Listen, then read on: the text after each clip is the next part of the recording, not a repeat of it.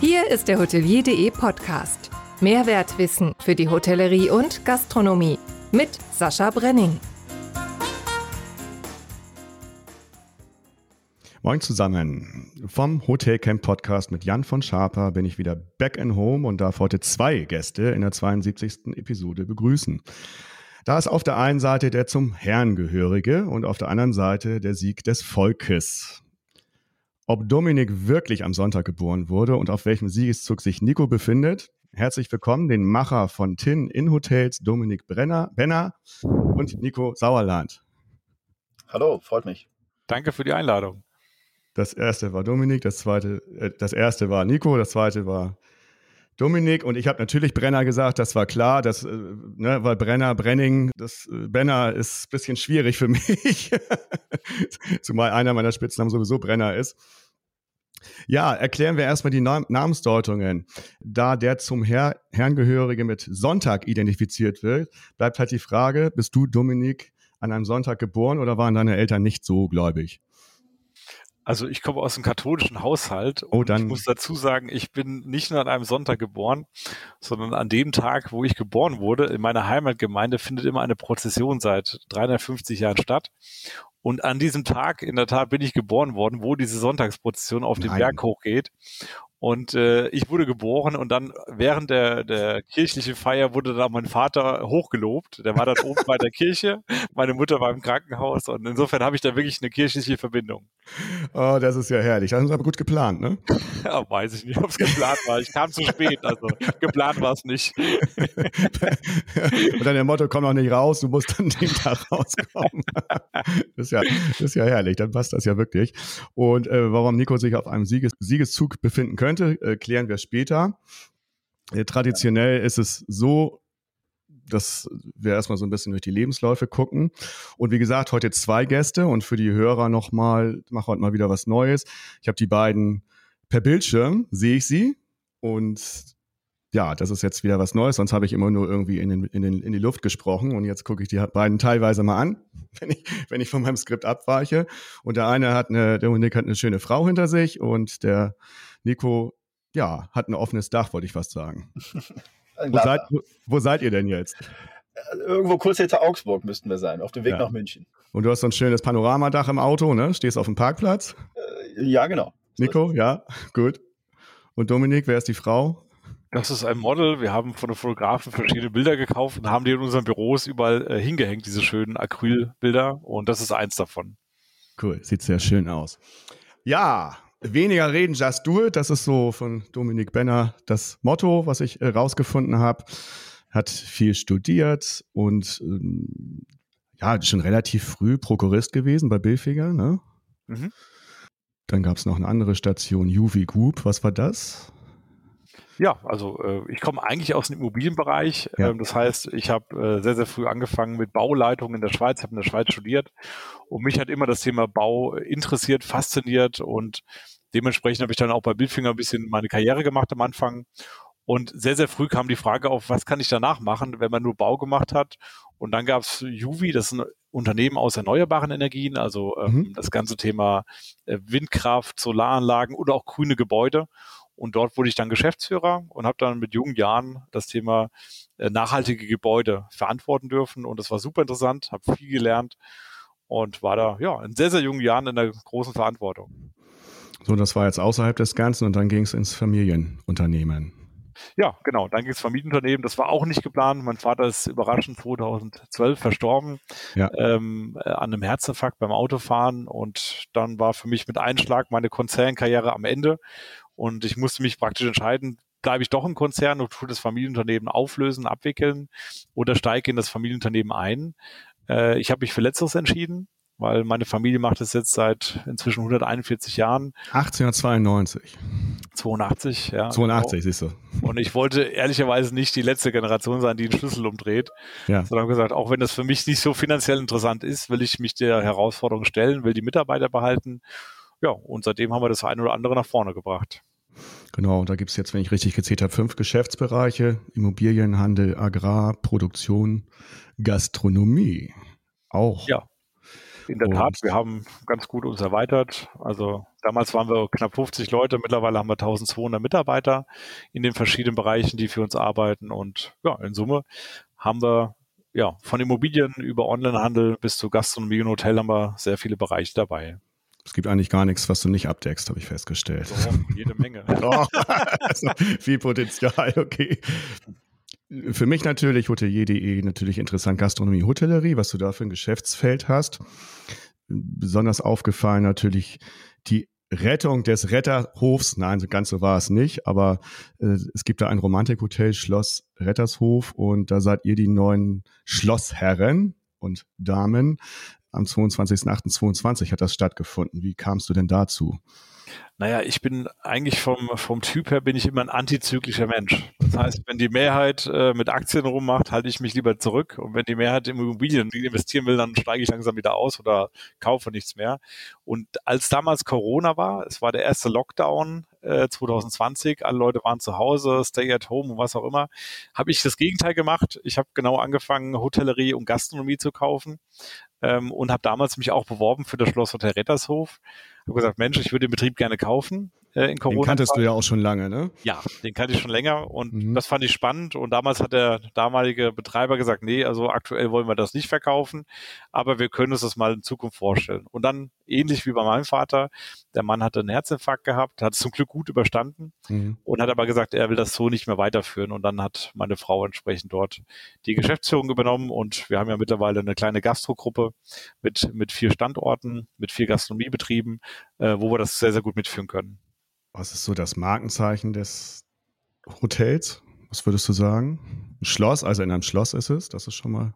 Ja, also das ist erstens ein Schloss, zweitens ist es eine wunderschöne Location, es gibt einen Park drumherum, es ist Felder drumherum. Also wer Hochzeit liebt oder heiraten möchte im Rhein-Main-Gebiet, ist das eine wunderschöne Location. Und wir suchen ja immer was Zeitloses, also was, was wirklich auch langfristig funktioniert, was nicht irgendein Modetrend ist wir suchen jetzt weder ein Sushi oder ein Pizza oder ein Burger-Restaurant, weil das geht so hoch und dann geht es wieder runter. Und das war für mich die Kategorie zeitlos, sinnvolles Investment und das hat mich sehr gefreut, dass es geklappt hat. So, und dann gibt es noch verschiedene Konzepte. Ne? Es gibt das Banners Bistromie, Bistronomie im Kurhaus Wiesbaden. Das ist also ein, ein Bistrorand, wenn man so will. Ja, genau. Also wir haben, äh, das ist eine sehr hochwertige Gastronomie, also sicherlich eines der, der Platzhirsche in der Region. Ähm, auch eine große Gastronomie. Wir betreiben komplett das Kuhhaus von der Gastronomie-Seite her mit Spielcasino und so weiter. All das ist sehr umfangreich und ja, auch das zeitlos, klassisch, hochpreisig, so dass man auch die Mitarbeiter gut bezahlen kann. Und italienischen Einfluss hat es bei euch auch oder bei dir? Ja. Weil da gibt es ja noch das Kron am Hafen und äh, genau. Focacceria. Ja, wir haben zwei italienische Standorte richtig ausgesprochen. in Frankfurt, Focacceria, genau. Also Focaccia kennt man ja, diese Brote zum Essen. Ja. Und in der Tat, das sind auch Restaurants, die haben wir vor einiger Zeit erworben, immer aus Übernahmefällen heraus. Und das war ja im Nachhinein eine sehr gute Investition. Dann hast du die, also dazu gehört Platform Group, hast du auch eine ganze Menge, was da drin ist. Also habe ich ja gesagt, gibt eigentlich nichts, was du nicht machst. Und also was da alles mit bei ist, Schuhe, Outfits, Autoteile und so weiter und so fort. Wo führt das denn noch hin? Naja, also am Ende sind wir dort ein Softwareunternehmen ähm, ja. und als Software wollen wir eben in verschiedenen Branchen arbeiten und wir betreiben heutzutage Plattformen für Möbelhandel, für Schuhhandel, Kfz-Teile, also sehr, sehr breit aufgestellt. Wir sind mittlerweile auch börsennotiert, haben also mhm. dort börsennotierte Gesellschaft und ja, geben uns Mühe, dass das gut funktioniert und dass wir Schritt für Schritt dort ein bisschen größer werden. Wir machen ungefähr eine halbe Milliarde Umsatz dort und sind sehr zufrieden mit der Entwicklung. Und wie fandst du die Headline, dieser Mann wird zum Retter der Fachgeschäfte? Ja, weiß ich nicht. Ähm, also wir geben uns Mühe in der Tat, dass wir für stationäre Händler ein bisschen was von dem großen Kuchen des E-Commerce ja. abgeben, damit also der kleine Händler auch was von diesen ganz vielen weltweiten Orders hat. Denn der kleine Händler, der ist bis heute nicht in der Lage, Onlinehandel zu machen. Ja. Und der kleine Händler hat auch nicht die Mitarbeiter, um überhaupt das Know-how zu haben für gutes E-Commerce. Äh, und unsere Idee war immer, lieber Händler, du musst nichts bezahlen, ja, du hast nur eine Performance-Fee, wenn wir was verkaufen und wir machen komplett den Online-Handel für dich und zwar an weltweite Kunden. Und das ist ein gutes Versprechen und daran messen wir uns. Und das könnte ja auch dann die Innenstadtlagen belebt halten, das Ganze. Ja, also wir geben uns zumindest Mühe. Die Innenstadt ist ein schwieriges Thema. Ja. Viele verschwinden aus der Innenstadt. Es gibt gute und schlechte Innenstädte, aber viele Städte in Deutschland sind gerade auf einem absteigenden Ast. Und das ist dann auch so ein Ansatz, der, der da mitspielt. Absolut. Ja, finde ich auch sehr, sehr wichtig. Ich hatte gerade eine Diskussion mit jemandem, der, der gesagt hat, in Hamburg, also meine Stadt sozusagen, wenn du da abends losgehst, wo gehst du denn da hin? Und dann habe ich so nachgedacht, wenn du jetzt mal Hauptbahnhof aussteigst, mhm. da ist abends nichts. Tatsächlich ja. nicht. Während Köln etc., Stuttgart und so weiter, da gehst du durch eine schöne Prachtmale und dann, dann ist auch abends noch teilweise was los und in Hamburg nicht. Also von daher wirst ja vielleicht der Retter der Mönckebergstraße. Also so große Ambitionen habe ich da nicht. Ich will auch kein Stadtretter sein, aber ich glaube, wenn man einen guten Beitrag dafür leistet, dass der Händler auch in der modernen E-Commerce-Welt überlebt mhm. und nicht untergeht, ich glaube, dann haben wir einen guten Beitrag geleistet, ja. Okay. Was ich noch faszinierend fand, war äh, FashionNet. Das ist so dein neuestes Projekt, wenn ich es richtig sehe. Und dann die funkelnden Partytaschen. Verkaufen die sich gut? Also ähm, ich bin ja ein Mann, das heißt, Männer kaufen eher selten Handtaschen. da kann ich jetzt keine Antwort drauf geben, aber äh, ich glaube, wir haben Topseller ist Gucci, ist Prada und ja. ist Versace. Das sind die drei Top-Marken. Ja. Und da werden äh, gerade zu Weihnachten und zu äh, Black Week werden richtig viele Taschen verkauft. Die haben richtig Trouble jetzt im Lager, damit die auch alles wegbekommen. Ja. So, und hier machst du ja sehr charmanten Eindruck, aber du kannst auch mal richtig auf den Putz hauen, wenn es politisch wird. Das ist mir auch aufgefallen. Ach, weiß ich nicht. Also ich glaube, ich bin da jetzt kein Polarisierer. Aber nee, das habe ich nicht gesagt, aber du sprichst Sachen deutlich an. Ja. Um ja, unsere also Außenministerin also, geht oder so, das war dann schon deutlich zu lesen. Ja, also ich denke mal, ähm, als Unternehmer, äh, ich bin kein Politiker, aber ähm, wenn man als Unternehmer Entwicklung sieht im Land, wo man sich ernsthafte Sorgen macht, ähm, wie die Wirtschaft hier läuft, wie Heizungsgesetze hier auf einmal passieren in diesem Land, ähm, das sind so Entwicklungen, die machen mir große Sorgen, ja, die tun die Wirtschaft wirklich schädigen. Und da sehe ich es als meine Pflicht an, auch mal den Mund aufzumachen, auch wenn das vielleicht einige Leute nicht so gut finden. Aber ich bin nicht parteipolitisch aktiv, ich gehöre zu keiner Partei. Ich äußere nur meinen Unmut zu Wirtschaftsthemen und ähm, versuche da hin und wieder auch mal ein paar Leute darauf aufmerksam zu machen, was dort schief läuft und dass es eigentlich auch besser gehen würde.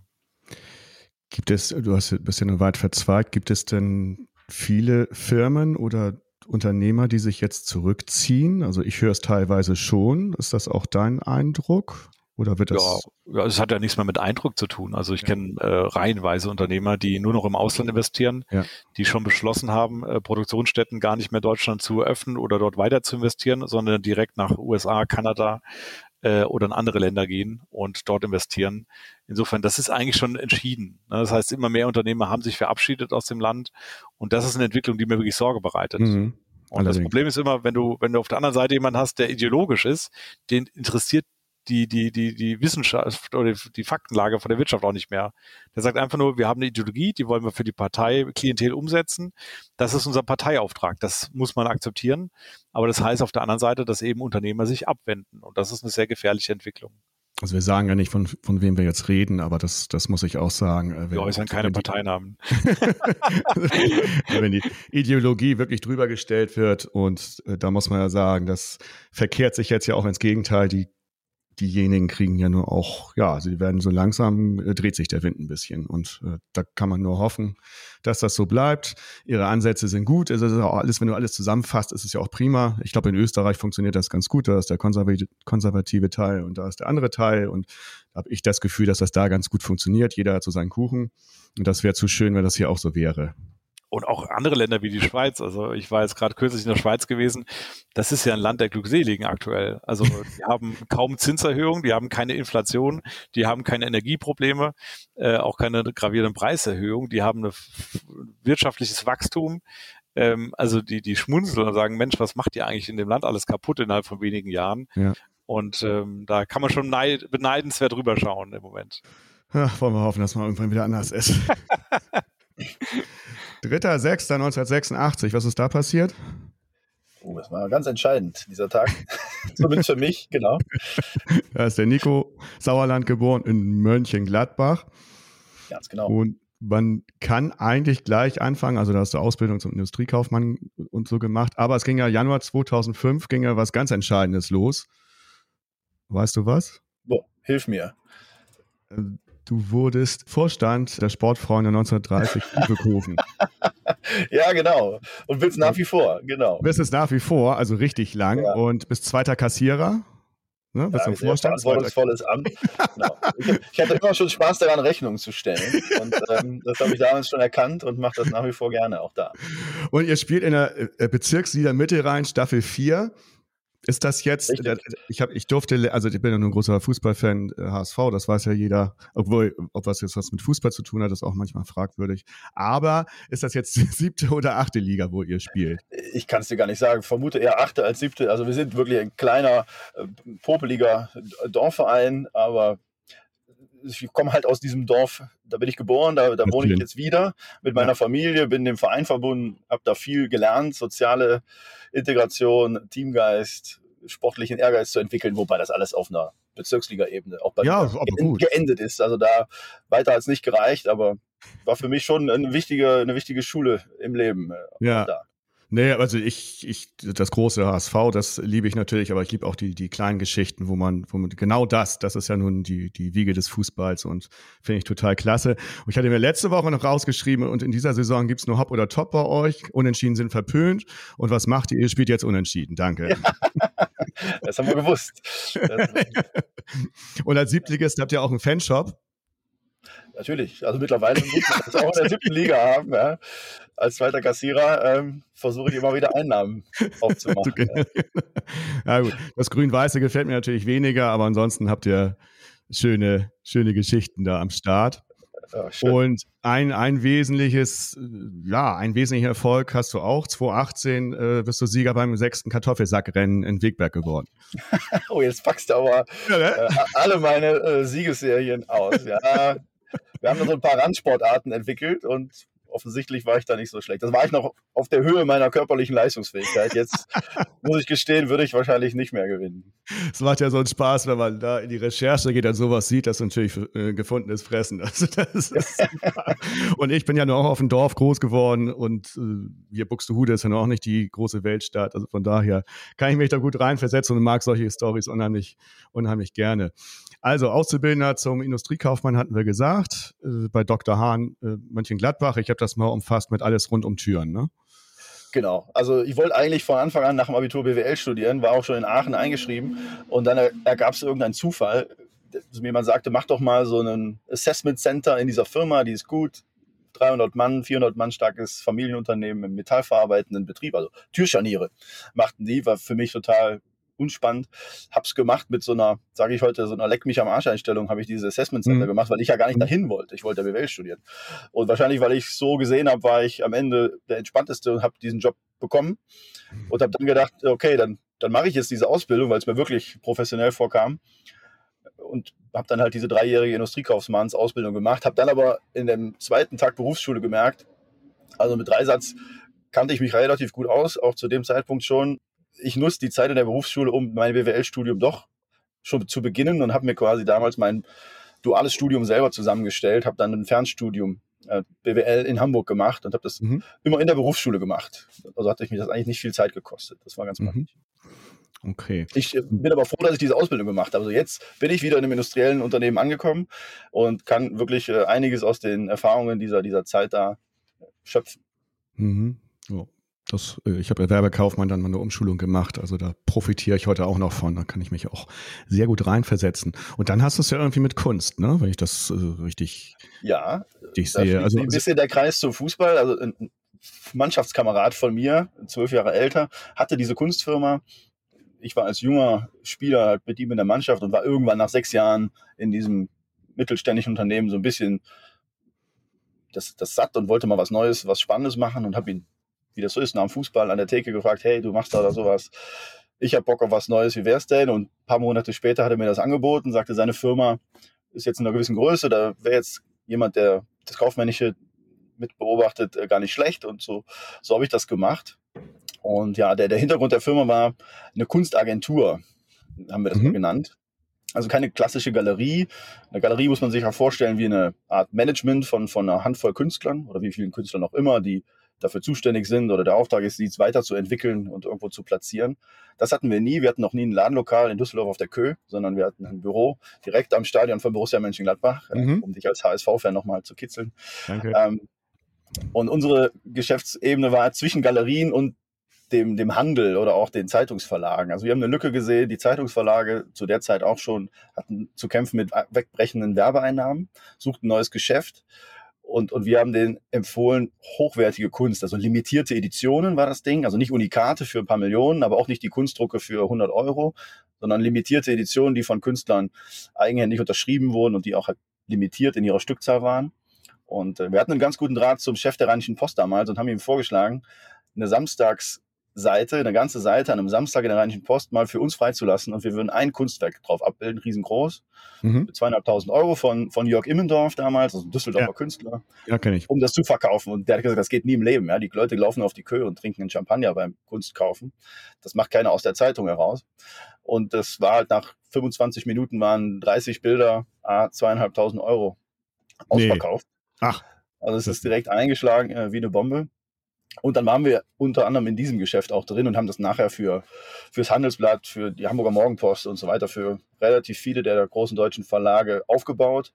Und immer haben wir uns die Zielgruppe der jeweiligen Zeitung angeschaut. Wir hatten halt nicht unsere Künstler, die wir vertreten haben, sondern wir haben quasi in so einer Metaebene über den Galerien entsprechend der Zielgruppe der Verlage die passenden Künstler rausgesucht. Mhm.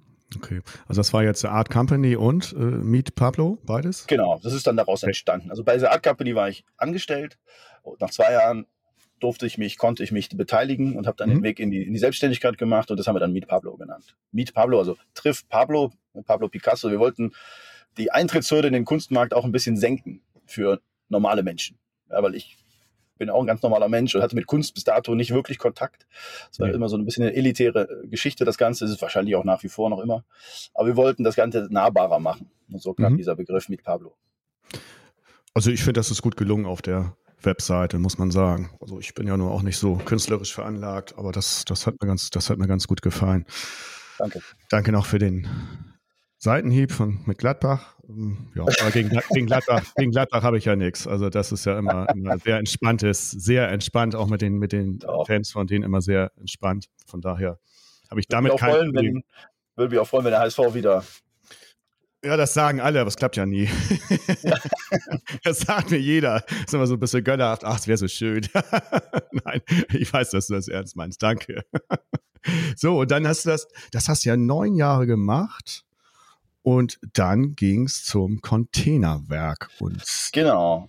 Das ist äh, also, sehr, sehr spannend. Erzähl mal erstmal kurz. Und ich habe da eine kleine Geschichtsgründe.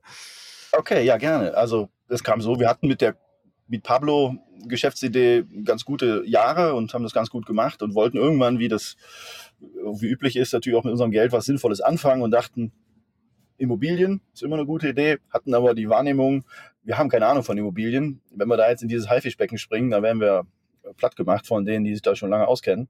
Lass uns was Spezielles machen. ja, so. das ist einer von den Guten. Aber da gibt es ja. auch, äh, auch andere. Ja. Und wollten was, was Spezielleres machen und kamen auf die Idee, wir hatten das mal irgendwo gesehen, Containerarchitektur. Und hatten das einfach mal gegoogelt, äh, wen gibt's da, der das, der das anbietet? Und siehe da, in 50 Kilometer Entfernung war die Firma Containerwerk. Und dann sind wir da einfach mal hingefahren, haben uns mit denen unterhalten, mit dem konkreten Projekt Micro-Apartments in Mönchengladbach zu bauen, auf Basis von Containern. Und ja, die, die Situation bei Containerwerk war so, dass sie auch die Idee hatten, eigene Projekte zu machen, jetzt nach ein paar Jahren Betrieb. Und wir waren uns alle relativ sympathisch auf Anhieb und hatten relativ schnell die Idee, das in einem Joint Venture gemeinsam dann zu tun dieses Projekt. Und so sind wir immer näher aneinander gerückt. Bis irgendwann, ich weiß es noch genau, bei einem Bier und einer Portion Pommes äh, mir der, der Inhaber oder einer der Inhaber vom Containerwerk angeboten hatte, oder sagte, so einen wie dich, den bräuchten wir jetzt eigentlich auch bei Containerwerk. Einen, der sich ein bisschen äh, mit Zahlen auskennt, glaube ich, so hat er sich ausgedrückt. Wer, das, wer war das? Der Ivan? Ivan Malinowski? Genau, oder Ivan Malinowski. Heise? Herzlichen nee, genau, an dieser Stelle. Ganz genau. Genau, Ivan, äh, wie er so ist, äh, spontan und ohne sich vorher mit seinem Mitgesellschafter Michael Heise abzustimmen, hat mich gefragt, ob ich mir das vorstellen könnte. Und ich hatte ja dann schon ein bisschen, bisschen reingeschaut in die Firma und in die Perspektiven und die Möglichkeiten und fand es einfach sehr reizvoll. Das Thema, ich komme ja gar nicht so unbedingt aus der Kunst, sondern ganz ursprünglich halt aus dem industriellen Umfeld und fand das einfach toll, nachhaltig ähm, und eine große Perspektive und habe dann den Schritt ähm, gemacht, natürlich in Abstimmung mit meinem Gesellschafter bei, bei Mit Pablo, weil ich einfach auch den Antrieb hatte und, und gesehen habe, dass es da bei Containerwerk geht, was, wie soll ich sagen, was Sinnvolles, was, was Gutes für die Welt ein Stück weit auch zu machen. Also nicht die Welt retten, ne? das kann ich genauso wenig wie, wie wir zwei, aber einen kleinen Teil dazu beitragen. Und Kunst ist ein schönes Geschäft, ist ein bisschen wilder Westen, aber eigentlich ein schönes Geschäft. Ähm, aber es ist natürlich am Ende verkauft man Blatt Papier. Ja, also es mhm. bringt nicht wirklich viel mehr Gutes in die Welt. Ähm, und mit Containerwerk dachte ich, habe ich einen kleinen Impact mehr und habe den Schritt dann gemacht. Sehr schön. So, jetzt habe ich gesagt, äh, kleine Geschichtskunde. Das ist ja für mich auch immer interessant, in so neue Sachen mal reinzusteigen. Also, kleine Geschichtskunde über Seekontainer. Mitte der 90er, 1950er gingen die ersten weltweit auf See. In Deutschland wurde der erste Container 1966 umgeschlagen. Heutzutage werden Container mit einer Länge 20 Fuß, 6,096 Meter oder 40 Fuß, 12,192 Meter verwendet. 2022 wurden 160,7 Millionen 20 Fuß Container transportiert. Äh, Preisfrage, wisst ihr, wie viele Seekontainer ungefähr äh, im Moment im Umlauf sind? Die Zahl, die ich kenne, sind 40 Millionen, aber ja. ich kann sie nicht. Ja. 38, 40, äh, ja. genau das. Und ihr macht daraus ja alles Mögliche. Also alles, was du dir an, an Wohn, Wohngeschichten vorstellen kannst für Familien, Studenten, Senioren etc. Aber wie viel werden denn von diesen 38 Millionen, wisst, wisst ihr das? Das weiß ich jetzt nicht, das würde mich mal interessieren. Wie viel werden da, da ausrangiert? Weil ihr braucht ja dann Nachschub. Ganz genau. Also auch da ganz genaue Zahlen gibt es nicht. Wir wissen aber, dass eine Produktionskapazität von sechs bis sieben Millionen Containern im Jahr in, in, irgendwo in China in der Hauptsache existiert. Das heißt, sechs bis sieben Millionen neue Container kommen in diesen Kreislauf hinein und zumindest laut meiner Logik müssten entsprechend viele auch wieder rausfallen, ja, weil es werden ja mhm. nicht sechs Millionen im Jahr immer mehr, sondern wahrscheinlich dieselbe Zahl wird irgendwo auch wieder aus dem Kreislauf herausgenommen. Von daher, die muss man dann, die muss man dann irgendwie erwerben dann halt. Genau, also die, die Containerwelt funktioniert halbwegs einfach. In China werden mittlerweile, soweit ich weiß, 100 Prozent der neuen Container hergestellt, um Ware von China oder Asien nach Europa, Nordamerika in die Zielmärkte zu bringen. Mhm. Natürlich wird auch Ware in die andere Richtung wieder zurückgeschickt, aber natürlich bei weitem nicht dieselbe selbe Menge.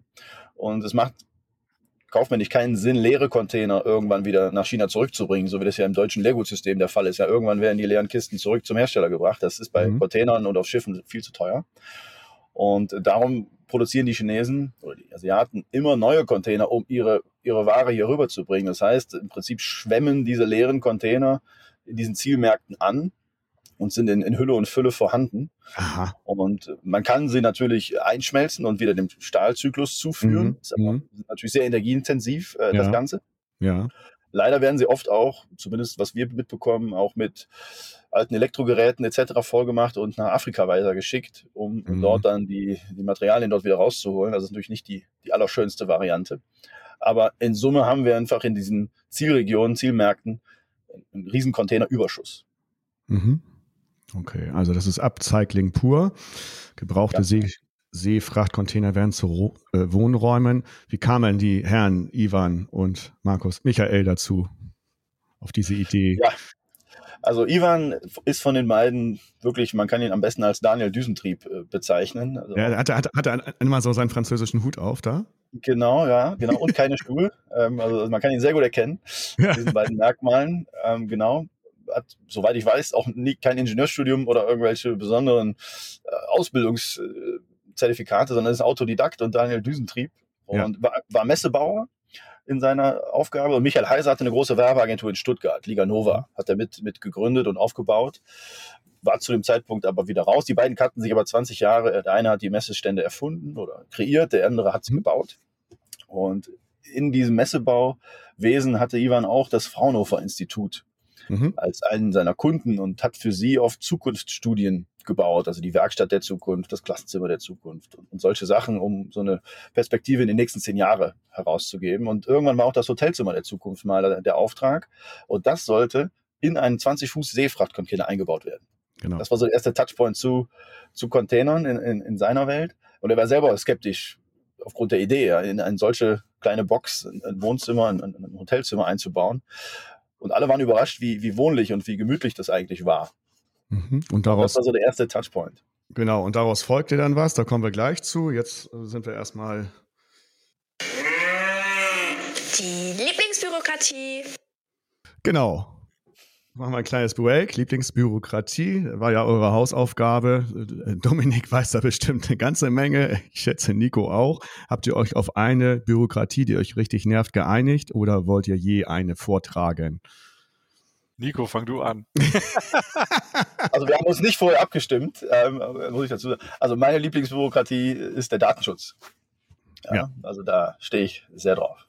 Also, ja also da kann ich, natürlich habe ich für das Grundthema ein großes Verständnis, aber ich finde, es wird hier an vielen Stellen maßlos übertrieben und wir könnten viele Dinge, sinnvolle Dinge tun, die dem Kunden einen großen Mehrwert böten, wenn uns diese Themen nicht im Wege stehen würden. Was, was würdest du da einsparen wollen konkret? Hast du da eine Idee? Also ich hätte in unserem Hotelkonzept viele Ideen, wie wir mit den Daten, die wir über Kunden haben und, und sammeln, dem Kunden ein, ein besseres Erlebnis bieten können, wenn wir sie so nutzen dürften, wie wir es können würden, wenn der Datenschutz dem nicht entgegenspräche. Mhm. Also wir sind ja ein digitales Hotel, kommen wir ja gleich zu. Wir haben kein mhm. Personal. Wir, wir müssen mit, mit anderen Lösungen den Service bieten und wir hätten tolle Ideen, die aber am Datenschutz im Moment zumindest noch nicht so leicht umsetzbar sind. Okay, cool. Dominik. Meine Lieblingsbürokratie sind Bauanträge. Mhm. Ähm, weil das beschäftigt uns nicht nur bei Tindin, sondern auch bei Immobilien. Äh, man kann äh, leider Bauanträge weder digital anreichen, noch kann man das auf einen Datentransfer reinreichen. Man muss das wirklich immer mit Originalunterschriften einreichen. Wir haben ja oft genug Vorgänge gehabt, wo dann zusätzliche Unterschriftsbeglaubigungen noch eingereicht werden mussten und die Bauämter uns gesagt haben, auch, auch Nachträge oder was auch immer, bitte niemals eine E-Mail schicken. Diese E-Mail empfangen sie gar nicht persönlich, sondern das geht an einen Rund Rundverteiler und die würden dann ausgedruckt werden. Also kurzum, das ist für mich ein Zustand in deutschen Behörden, das ist eigentlich Wahnsinn, dass es sowas überhaupt noch gibt. Und das tut mich am meisten in der Bürokratie derzeit stören. Mhm, ja, und äh, da können wir herzlich grüßen. Gerold Wohlfahrt, äh, den hatte ich euch vorher schon vorgestellt sozusagen und der hatte auch diese Lieblingsbürokratie, also der zweite, da ging es auch ein bisschen um Bauanträge. Ja, wunderbar. Das waren zwei, zwei schöne in aller Anführung Geschichten. Jetzt kommen wir halt, jetzt kommen wir halt äh, zu den Container Hotels, nenne ich sie mal. Und wenn man bei Google Container Hotel eingibt, erscheint zuerst das Dock-In Hotel Warnemünde. Das war so meiner Meinung nach das erste, was das, was aus Containern was gemacht hat und ein Hotel gemacht hat. Und dann kommt schon eine Firma namens Tin In GmbH. Sagt euch die irgendwas? Ja, schon mal gehört. also, Tin In, das ist ja, das hast du ja ge gegründet, Nico. Erzähl genau. mal deine Beweggründe ein bisschen. Es ist ja, das ist ja interessant, weil du ja mit den Containern das schon skizziert hast und dann habt ihr das halt weiter gesponnen. Genau, also gesponnen ist vielleicht ein ganz guter Einbringer. Wir nennen das auch, es ist das erste, das Spin-off von Containerwerk. Also es kommt natürlich aus dieser Containerwerk-Welt und Idee heraus. Containerwerk hat und hatte immer das Geschäftsmodell, die Module herzustellen, also Modulbau für Kunden, die daraus Wohnprojekte, Büroprojekte, Projekte aller Art machen. Und wir haben zwei Handlungsstränge, die zu Tillen geführt haben. Das eine ist aus der Produktionsbrille heraus. Wir haben da eine hochautomatisierte Fertigung, deren Potenzial wir irgendwann vollends ausschöpfen wollten. Dazu brauchen wir aber gleichartige Projekte oder Kundenaufträge. Wenn jeder Kunde nach 20 Containern wieder ein anderes Projekt möchte, dann müssen wir viel umrüsten, viel umstellen und haben am Ende nicht das ausgeschöpfte an Kapazitäten, was wir hatten. Mhm. Also haben wir gesagt, wir müssen selber Projekt entwickeln, wo wir am Hebel sind und äh, in der Hand haben, wann was geändert wird wie aber auch jede mittelgroße Bauunternehmung, die irgendwann anfängt, für sich selber was zu bauen. Ja, auch, auch das war ein Antrieb. Und wir haben uns dann das Ziel gesetzt mit unseren eigenen Leuten. Also wir haben bei Containerwerk um die um die 90 Mitarbeiter aus allen Disziplinen von Architekten, Statikern, Palanern über das ganze TGA-Thema bis hin wirklich zu jedem Gewerk von Schlossern bis bis Anstreichern haben wir alle bei uns im Boot und haben alle an einen Tisch geholt, also nicht ganz alle, aber aus jeder Disziplin jemanden, mhm. um das effizienteste Gebäude aus unseren Modulen, nämlich diesen Seefrachtcontainern, den veredelten, herzustellen, ohne am Ende oder am Anfang zu wissen, was am Ende daraus für ein Use Case wird. Also uns war nicht klar, wir entwickeln jetzt ein Hotel aus Containern, sondern wir wollten einfach das effizienteste herauskitzeln, was unserer Meinung nach geht.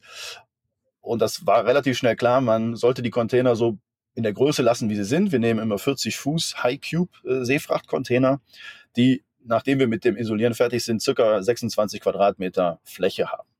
Mhm. Man kann auch Container miteinander verbinden, dann hat man entsprechend das Doppelte oder Dreifache. Das geht, haben wir auch oft gemacht. Nur es ist nicht das Effizienteste, weil man muss Wände austrennen, man muss wieder Stützen einschweißen für die Statik und so. Das geht, aber ist nicht das Effizienteste. Und das wollten wir mhm. finden. Also 26 Quadratmeter, was kann das sein? Da ist man relativ eingeschränkt, also da kommt man aber schnell auf Studentenwohnen, Micro-Apartments oder Hotel. Und äh, ich als Kaufmann in der Runde war relativ flux bei der Hand und habe getippt und bekam der Eindruck, beim Hotel kommt der meiste Umsatz erstmal raus. Ja? Wenn ich ein Hotelzimmer jede Nacht neu vermiete, kann ich mehr Umsatz erzielen, als wenn ich dasselbe Zimmer als Studentenwohnheim mhm. ähm, vermiete. Und dann war die Überlegung, okay, dann, dann lass uns das Thema Hotel genauer untersuchen. Mit am Tisch saßen aber auch Architekten und Planer und wir haben das Gebäude in die Gesetzgebung, also in die Landesbauordnung NRW jetzt in unserem Fall, hinein entwickelt. Und, und daraus ergab sich dann der, der Umfang, bis zu dem keine größeren ähm, Brandschutzauflagen etc. kommen. Also wir haben das quasi immer versucht, die, die Hürden nicht zu reißen, die zu so sprungfixen Kosten führen. Darum ist mhm. das TIN-Gebäude drei Container hoch und nicht vier, weil dann eine andere Gebäudeklasse erreicht worden wäre. Es ist fünf Container breit und nicht sechs, weil ab dem sechsten der Fluchtweg ein paar Zentimeter zu lang würde und man ein Zwischentreppenhaus bauen müsste. Also, also deshalb immer 20, immer 20 Zimmer deshalb? Genau, 15 Container, aber 20 Zimmer, weil wir manche Container in zu zweiten Zimmern teilen. Okay. Aber es ist durch hunderte Sachzwänge entstanden und uns war sicher, oder wir waren uns sicher, am Ende machen wir das schon schön. Aber das war nicht am Anfang der Geschichte, sondern am Anfang stand immer die Effizienz. Mhm. Und so ist dieses, dieses Gebäude entstanden und dann war relativ schnell klar, okay, wir haben diese 15 Container, 20 Zimmer. 20 Zimmer macht aber sonst keiner. Ja, alle machen eigentlich 100 Zimmer plus. Und warum ist das so? Haben wir uns dann gefragt und, und haben uns umgehört. Und klar war, aufgrund der Konzeption der, der Vollhotels braucht man diese Anzahl von Zimmer, um mhm. alles äh, zu, profitabel hinzubekommen. Das macht ja auch absolut Sinn. Dann kommen wir aber zum zweiten Teil der Medaille. Wir sitzen im Kreis Heinsberg mit Containerwerk und auch der Tinnin, also ganz, das ist der westlichste Kreis Deutschlands. Mhm. Ähm, also wir können mittags in, in, in Holland äh, Pommes essen gehen, wenn wir wollen. So nah sind wir da. Und wir haben bei uns eine sehr ländliche Struktur. Wir bekommen bei Containerwerk oft Besuch. Und wenn wir die Leute irgendwo unterbringen möchten in Hotels, ist es schwierig geworden. Also es ist zunehmend schwieriger geworden. Es war Aha, immer schon okay, schwierig, ja. aber es wird immer, immer schwerer. Die, die wenigen Hotels, die noch da sind, sind meistens ausgebucht, sind aber oft auch ja, nicht so, dass man da Leute mit gutem Gefühl hinschickt. Ja, und sie sind trotzdem auch noch relativ teuer. Und das war so unsere Situation vor der Haustür. Und wir hatten immer mhm neben diesen ganzen betriebswirtschaftlichen Argumenten und Motiven die Idee, wir entwickeln jetzt das Hotel, was wir selber oft vergeblich gesucht haben. Und deshalb war uns ein Anliegen, ein Konzept zu entwickeln, was in diesen Regionen funktioniert und nicht das, das hundertste Drei-Sterne-Konzept zu entwickeln, was in den Innenstadtlagen funktioniert, mhm. sondern unsere Mission ist es, als, ich sag's mal, als Landeier, diese Strukturen, diese Regionen mit guten, nachhaltigen Hotels zu versorgen.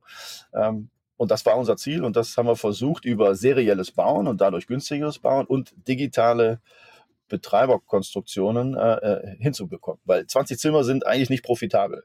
Wir haben es aufgrund dieser beiden Faktoren scheinbar geschafft. Nach sechs, sechs, Monaten können wir das so halbwegs beurteilen. Man, man, könnte aber theoretisch könnte man auch 100 Zimmer machen, aber dann kommen halt viele ja, Bürokratie, genau. Bürokratievorgänge dazu. Genau. Also wir wollten nicht zeigen, was kann man alles aus Containern machen, sondern wir wollten zeigen, was ist das Effizienteste, äh, okay. äh, was man machen mhm. kann. Okay, so dann jetzt gibt es eins in Erkelenz, zwei weitere in Montabaur und das vierte befindet sich im Bau. Ist auch, sag nochmal, wo das war. Die Weltstadt heißt Hückelhofen. Hückelhofen, genau. Ähm, das ist das Problem an unseren Standorten, die kennt man meistens nicht, aber. Ähm, aber haben tolle Namen. ja, ganz genau. So, und jetzt sind das vier Stück und jetzt kommt dann der andere Herr auf der Seite ins Spiel, der jetzt am 13.10. kam die Meldung raus, die Mehrheit von TIN in Hotels übernommen hat. Dominik, was hat dich denn daran so begeistert und angefixt? Also es sind mehrere Sachen. Ähm, zum einen, ich kenne mich ja ein bisschen mit Immobilien aus und auch weiß auch, was für Themen alle mit dem Bau von Immobilien einhergehen. Und als ich das erste Mal die Produktion von äh, Containerwerk und Tinning gesehen habe, habe ich einen ganz hohen Respekt gehabt. Und zwar wie die Gründer, ja, also der, der Ivan als, als Tüftler, ja, der Michael und auch der Nico das zusammen aufgebaut haben mit, mit wirklich mit serieller Fertigung, alles vorproduziert, ja, und das mit nachhaltigsten Materialien innerhalb von drei Monaten Hotel steht, das habe ich noch nie gesehen. Also es war mir völlig neu, wie man so abbauen kann. Ähm, man hat ja immer so Vorurteile, ne? Container, denkt man an Flüchtlinge und so weiter. Äh, das hat aber hier wirklich ein, ein Level, äh, das ist mit nichts mit diesem Baucontainer vergleichbar. Und das Zweite, was ich hochspannend fand, es geht ohne Personal. Äh, wir haben ja selbst, ich sag mal, eher im Luxusbereich unsere Betriebe positioniert. Da brauchen wir Personal ohne Ende und wir wissen, wie schlimm und schwierig das mittlerweile ist, überhaupt gute Leute zu finden. Ja.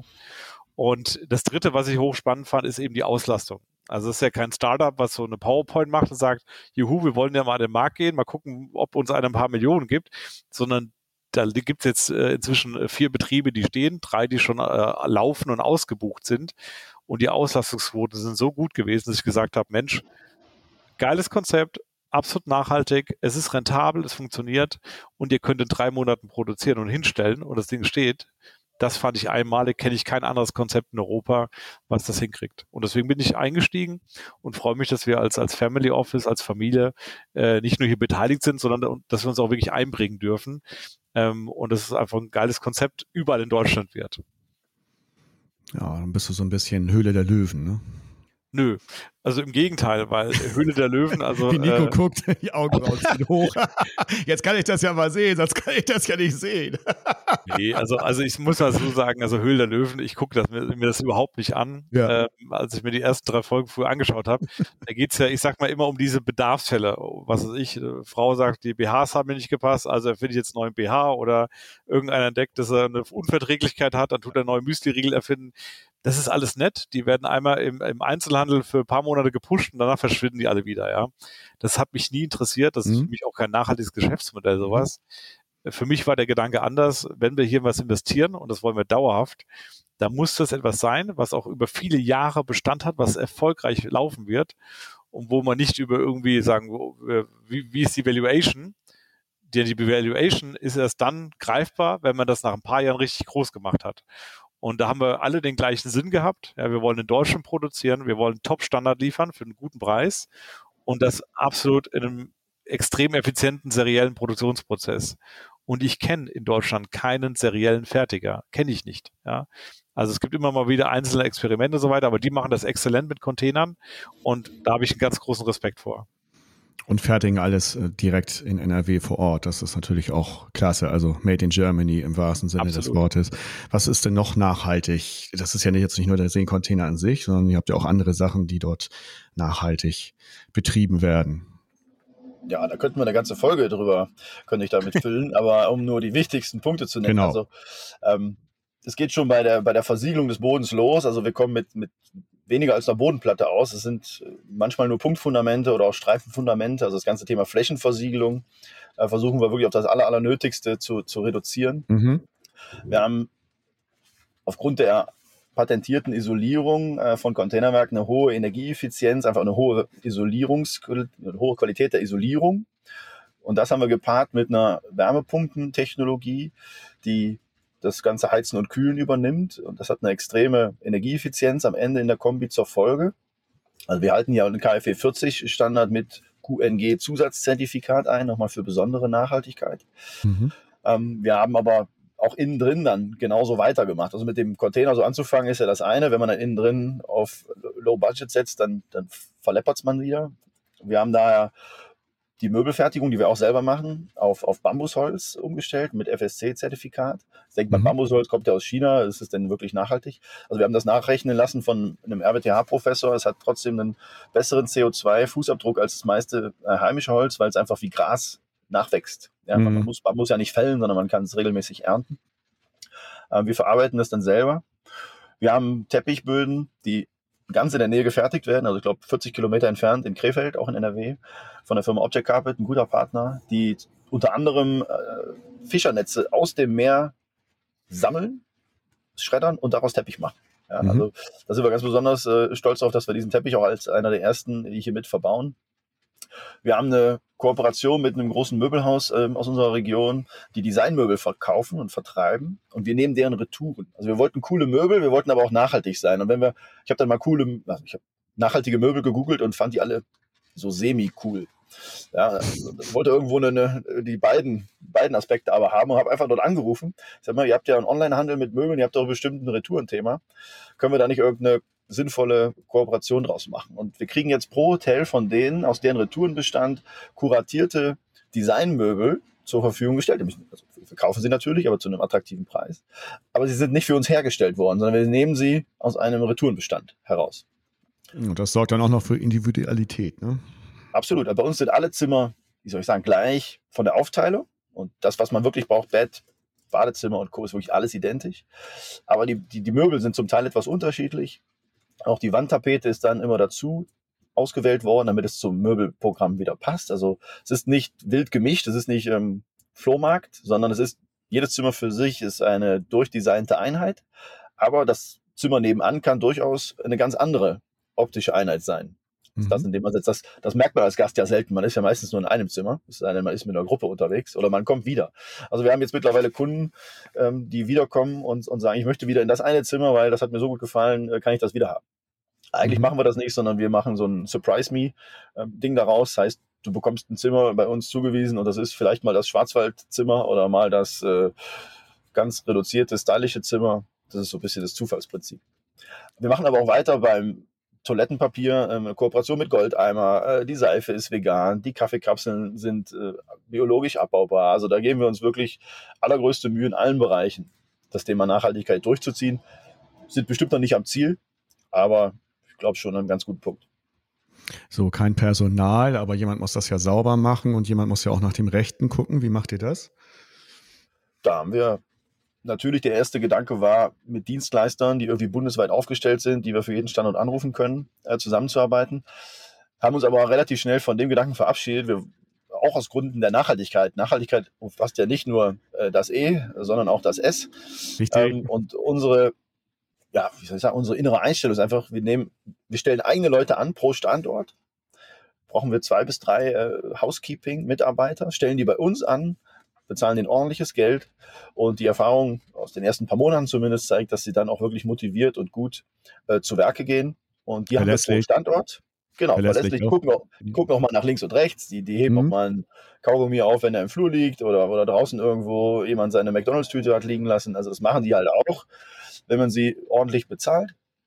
Und das brauchen wir pro Standort. Das können wir natürlich noch nicht komplett wegdigitalisieren, ähm, das, das sauber machen. Aber auch das Housekeeping haben wir wiederum auf ein sinnvolles Maß, wie soll ich sagen, reduziert. Natürlich wird nach jedem Gast alles komplett sauber gemacht. Aber wenn ein Gast längere Zeit bleibt, gibt es eine sogenannte Bleibereinigung, die auf das sinnvolle Maß, heißt das Bett wird mal gerade gemacht, der Mülleimer wird leer gemacht, die Minibar wird nachgeräumt. Das ist es. Wir sind also aus dem Punkt heraus, wir machen das so wie bei uns zu Hause. Ja, ich räume ja auch nicht jeden Tag die neuen Handtücher hervor und ich putze auch nicht jeden Tag mein komplettes Badezimmer, sondern das macht man so, wie man es halt macht, wenn man es normal benutzt. Ja, und, und so kommen wir auch mit relativ wenig Housekeeping-Stunden ähm, am Ende aus. Aber trotzdem das Personal, was wir brauchen, bezahlen wir lieber ordentlich und haben die Leute zufrieden bei der Arbeit. Mhm. Das ist äh, immer wieder eine Diskussion auf den Veranstaltungen, wo ich jetzt war dass man sich so anschaut und sagt, ja, wieso machen wir jetzt genau, was du sagst, machen wir zu Hause ja auch nicht, jetzt jeden Tag die Bettwäsche wechseln und so weiter und so fort. Und jetzt ist das ja so der große One, dann kriegst du teilweise mal ein Bier dafür oder, oder halt auch nix oder es wird gleich, bei dem einen Hotel, wo ich war, war es sofort klar, die ersten zwei Tage wird nicht gesäubert, es sei denn, man wünscht das. So und ähm, genau, das so finde ich so. Auch. Also man, ja. man kann es aktiv ähm, anmelden. Man kann es einfach eine WhatsApp an uns schreiben, dann, dann kostet das auch nichts. Ja, man kann das immer haben, wenn einem was umfällt oder aus irgendeinem Grund das gerne hätte, dann machen wir das, auch ohne Kosten zu erheben.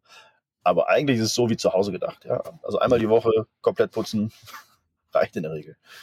Ja, aber so komisch. Also ich kann mich da auch einschließen, dass ich das dann auch teilweise auch gemacht habe, warum auch immer. Also das ist jetzt schon länger her, aber ich glaube, da fest kann sich jeder an die eigene Nase fassen und wundert sich, dass, dass er das so gemacht hat.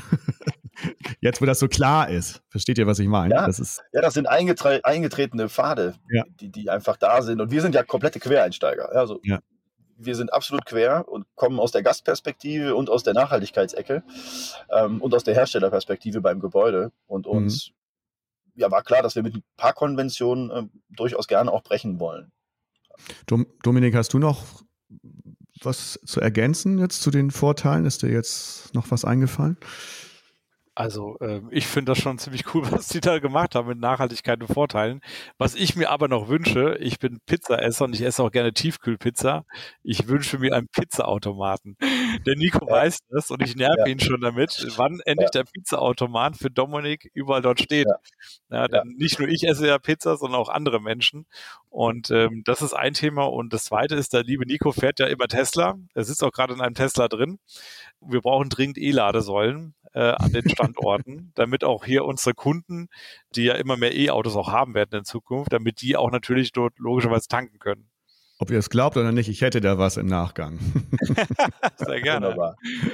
Ja, aber beide Themen sind auf dem Punkt. Also wir, wir haben eine E-Ladeinfrastruktur eigentlich überall vorgesehen, suchen da gerade noch nach dem passenden Partner, oder können wir gerne ja gleich mal äh, drüber philosophieren. Ja. Und der Tiefkühlpizzen-Fetisch, der ist ein vereinender Faktor von Dominik und mir. Also wir haben da scheinbar beide eine große Vorliebe und wollen das irgendwo in dieses Konzept noch mit. Ja, sehr gut. Ja, wie gesagt, da sprechen wir gleich nochmal drüber. Ja. Überraschungsfrage. Herzlichen Glückwunsch an das gesamte Tin-In-Team und die Benner Holding für diese beeindruckende Partnerschaft. Es ist fantastisch zu sehen, wie Nachhaltigkeit, Effizienz und Innovation im Fokus stehen. Ein großes Lob an Nico Sauerland, Ivan Malinowski und meinen Freund Michael Heiser. Ihr leistet wirklich hervorragende Arbeit. Ich freue mich darauf, die weitere Entwicklung von Tin-In zu verfolgen, auf eine erfolgreiche Zukunft. Jetzt habe ich bewusst was weggelassen. Wisst ihr, von wem das kommt? Nein. Ich habe eine Vermutung, aber. Gut, dann äh, füge ich, dann füge ich mal ein, was ich rausgelassen habe. Besonders stolz sind wir darauf, dass unser recycelbarer Teppich ah. Teil dieses zukunftsorientiertes Projekts ist. Und das ist dann der Daniel Butz von Object Carpet. Richtig, so. Ähm, Dominik, darf man kurz über ihn was erzählen? Ich kann zu ihm nichts sagen, aber der Nico okay. kann was zu ihm sagen. Gut. Ja, also ich kenne ihn jetzt nicht schon, schon ewig, aber ich kann so viel zu ihm sagen. Er kommt genauso wie unser Mitgesellschafter und auch Mitgründer Michael Heiser aus der Stuttgarter äh, Ecke, sag ich mal. Die kennen sich schon und Object Carpet kommt halt aus Stuttgart, produziert aber in Krefeld, was wiederum bei uns in der Nähe des Containerwerks mhm. liegt. Und aufgrund der persönlichen Beziehung von, von Daniel und, und Michael kam die Idee auf und uns war gar nicht so klar bis dahin, dass, dass die so extrem auf Nachhaltigkeit setzen, äh, wie sie es tun. Und als uns das klar wurde und als ich dann den Showroom und die Produktion in Krefeld mal besucht habe und diese Farbenvielfalt zum ersten Mal gesehen, war mir völlig klar, das muss unser Partner sein. Die machen so geile Teppiche und das auch noch nachhaltig wir hatten halt vorher graue Teppiche und braune Teppiche und schwarze Teppiche und es war halt irgendwie nur Teppich. Und plötzlich war Teppich was, was Cooles und auch noch Nachhaltiges. Und, äh, und dann habe ich auch Daniel kurz kennengelernt oder, oder zwei, drei Mal in der Anbahnungsphase kennengelernt. Das ist einfach auch ein wirklich Familienunternehmer, äh, genau wie Dominik und wie wir, der, der einfach sein Unternehmen, glaube ich, zu einer guten Zeit und zu einer frühen Zeit auf Nachhaltigkeit äh, eingestellt hat. Und von daher schätzen wir die Partnerschaft sehr. Dann bin ich jetzt mal gespannt auf die Beantwortung dieser Frage. Lieber Nico, lieber Dominik, meine Frage an euch wäre, euch steht ein Tag der Screen am Times Square zur Verfügung. Was wäre eure Message an die Welt?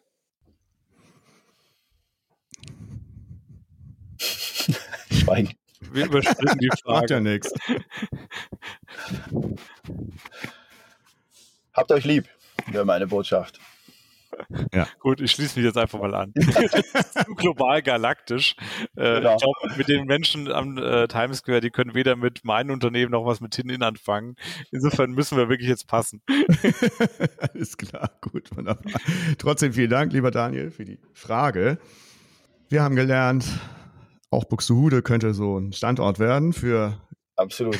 Ich muss gestehen, es ist Buxtehude witzig, dass du da herkommst, weil es immer, für mich ist Buxtehude, ich wusste als Kind gar nicht, dass das gibt. Es war immer so, ich muss mal nach Buxtehude, so ein Synonym für ganz weit draußen irgendwie, für mich, ja, Buxtehude. Und äh, das ist immer so ein Ding, wenn ich Leuten erkläre, was den Innen als Zielregion hat, sage ich nicht Hamburg, sondern Buxtehude. Das ist Echt? unsere Zielregion. Toll. Das ist immer mein, ist immer mein Beispiel.